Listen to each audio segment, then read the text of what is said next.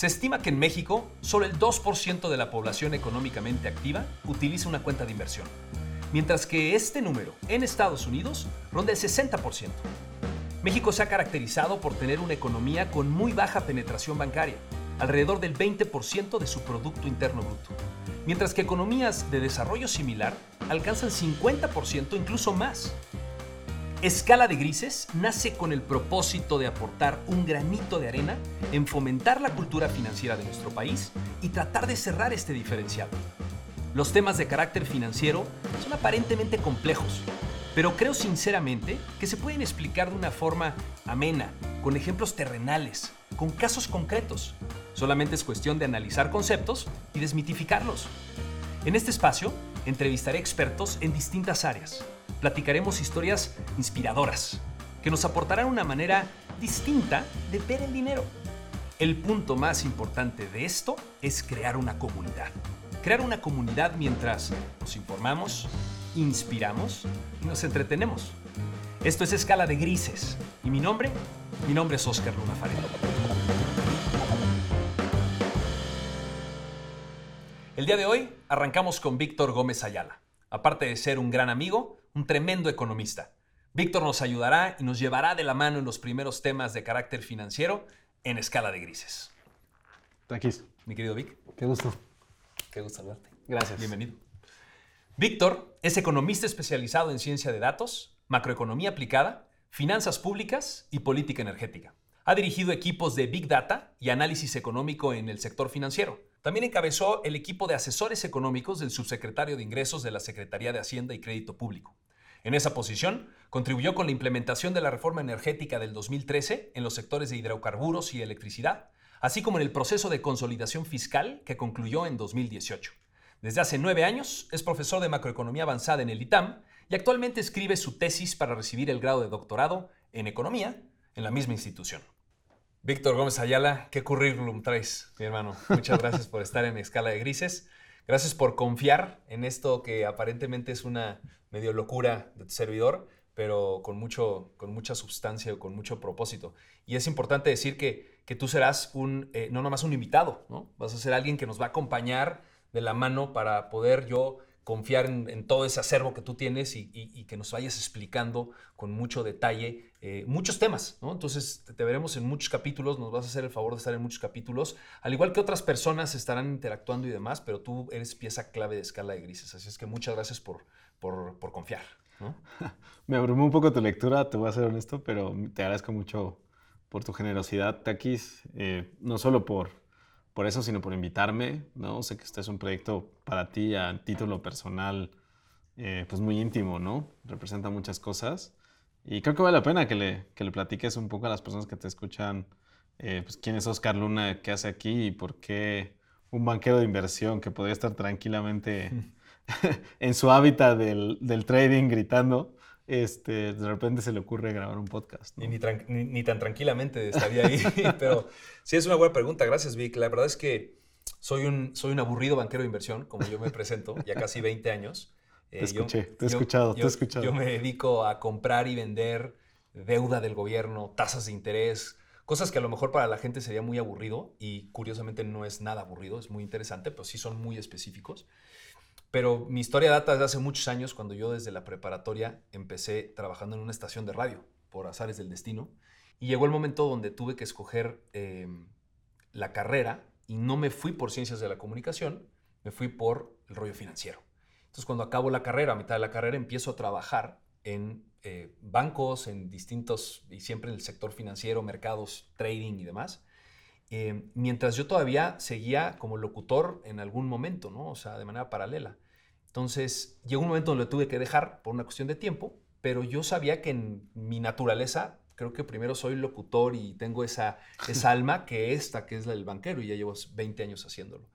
Y no sabía cómo ni dónde, pero sabía que en algún momento se iban a encontrar. Entonces, hoy, escala de grises es, ese, es esa convergencia esa convergencia donde yo ya puedo aplicar lo que hice durante mucho tiempo como locutor, que era entrevistar gente, platicar, hacer, deshacer, ese show business, pero por otro lado, metiéndole ya mi granito de arena de lo que yo vengo cosechando los últimos 20 años. Y, viene esta idea justamente porque seguramente a ti te ha pasado cuando te sientas en una fiesta con amigos, etcétera, que saben, sabes que trabajan, sabes que trabajas tú en este tipo de, ramos. La gente te pregunta, ¿qué hago con mi dinero? Eh, eh, tengo esto, oye, y las acciones, y el Bitcoin, y el no sé qué, y no. Todas estas preguntas, yo lo único que he concluido es que la inmensa mayoría de la gente, independientemente de las clases sociales, no tiene una cultura financiera suficiente, ¿sabes? Se puede engrosar, se puede equipar.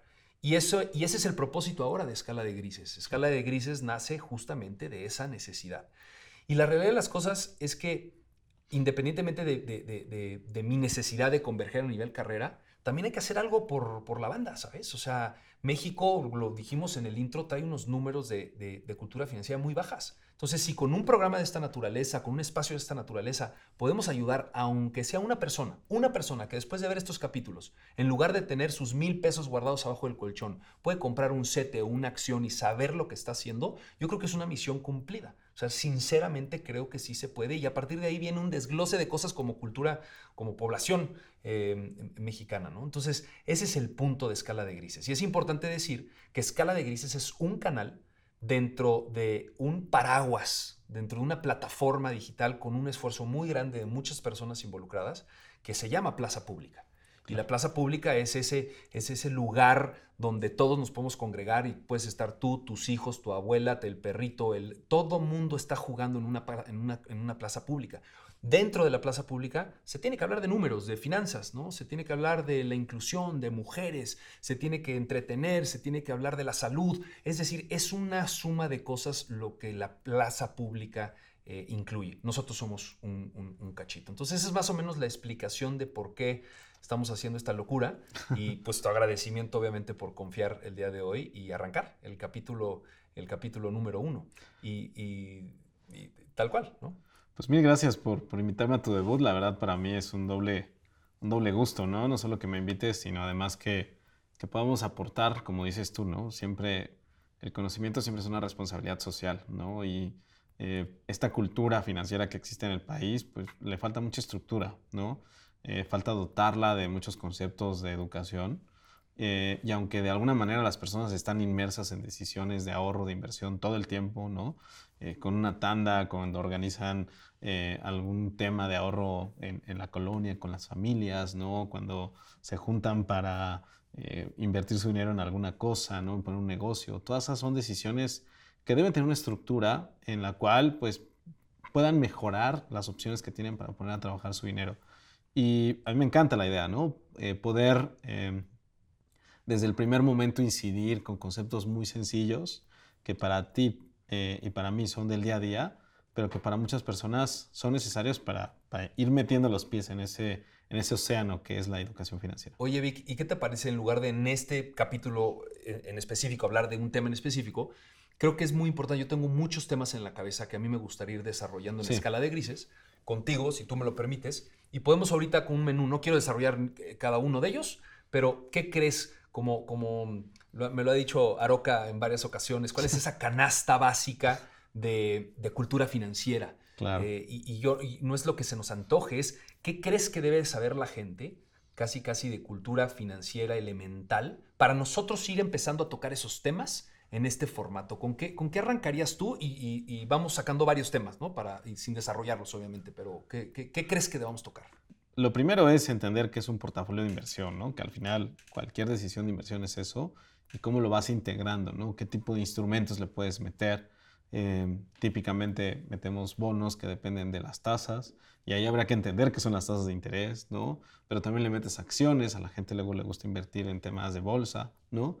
Y qué hay detrás de, del proceso de, de generación de valor a partir de cada uno de esos, ¿no? Entonces, bonos eh, los bonos están relacionados al tipo de cambio. El tipo de cambio ahorita, hoy por hoy, hay una fervor brutal porque está en 17 pesos y entonces la apreciación y la depreciación. Hay mucho de qué hablar del tipo de cambio, las razones. Podemos hablar del, tipo de cambio. O sea, hoy te metes a Google y ves que Banco de México sube las tasas, baja las tasas. Banco de México, la gente dice que las tasas, ¿qué son las tasas? ¿Y, y quién es Banco de México? Podemos hablar de Banco de México y por qué sube las tasas y por qué la inflación, como tú, como tú estás mencionando. Y hay una preocupación reciente importante, ¿no? Hablando de canastas, pues la, la gente está preocupada por la inflación, ¿no? Entonces, ¿existe manera de ganarle a la inflación? ¿Puedo poner a trabajar mi dinero para cuidarme, para protegerme de eso?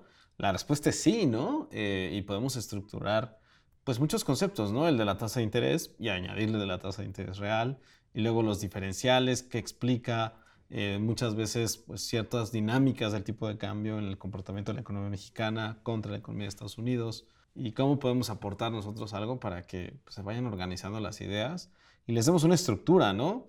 De repente aprendes más sobre tasas, aprendes más sobre tipo de cambio, aprendes más sobre acciones. Bueno, hay como cajoncitos en tu, en tu canasta, ¿no? De este lado pones las verduras, de este lado pones la leche, de este lado pones los huevos, ¿no? Eh, esa idea de, de, separar, de poder seleccionar, pero tener el criterio también es fundamental. Y hay un concepto muy bueno que es dime tu edad y te diré en qué invertir, ¿no? Porque mucha gente no sabe qué invertir, ¿no? Hay una regla por ahí. Hay una regla muy buena por ahí y es dime tu edad y, y te diré en qué invertir. Es súper básica y creo que puede resolver muchísimas este, dudas de gente que nos esté hablando y para la perspectiva de riesgo que cada quien quiera, ¿no? O sea, claro. Sí, porque la, perspectiva de riesgo, además, eh, recordando lo que estás diciendo, pues va, va ligada al, a, a, tu edad, ¿no? O sea, no es lo mismo una persona que está a punto de retirarse, como te decía, ¿no? Que, que, alguien que pues empieza a tener su primer primera chamba y empieza a ahorrar, ¿no? Pues eh, es, es, muy distinto y eso lo podemos ir platicando. Pues, ¿qué te parece, Vic, si para el primer capítulo de Escala de Grises, viéndolo, yo creo que hay que darle una estructura? Sí. Y hoy por hoy, si a ti te sobra una lana, lo que no debes hacer es dejarla en una chequera en el banco. O sea, eso, es, eso lo vamos a definir hoy por hoy como el pecado capital de Escala de Grises. No puedes dejar tu lana desinvertida en una chequera. Entonces, hoy, para ya tomar una decisión hoy, yo atacaría o desarrollaría en el próximo capítulo de Escala Grises la tasa libre de riesgo y los CETES que van juntos. ¿Por qué los CETES? Porque hoy ya podrían ustedes estar invirtiendo esa lana, ese excedente, y hoy dejan de perder dinero, ¿sabes? O sea, hoy empiezas ya a generar. Me, gustaría arrancar por ahí porque, porque es un concepto muy básico, pero el punto de la cultura financiera es que no le regales el dinero al banco, entre muchos otros. Entonces, con ese creo que podemos arrancar una buena serie de capítulos de escala de grises y, y obviamente, pues, de ahí ver hacia dónde nos lleva el camino. ¿no? Claro, porque la base, ¿no? Como dices tú, una tasa libre de riesgo es la referencia que existe básica para determinar rendimientos en una economía. Va. Entonces, sí, el, primer punto de partida, ¿no? Perfecto, pues arrancamos entonces el próximo capítulo con tasa libre de riesgo. Víctor Gómez Ayala, una vez más, gracias por la paciencia, por creer, por absolutamente todo. Será un gusto tenerte por aquí en los próximos capítulos. Gracias a ti por invitarme, por considerarme y por ser tan generoso conmigo. Hombre, nos hable más. Un placer. Mi nombre es Oscar Luna Farel, esto es Escala de Grises y apenas comenzamos. Nos vemos en el próximo capítulo.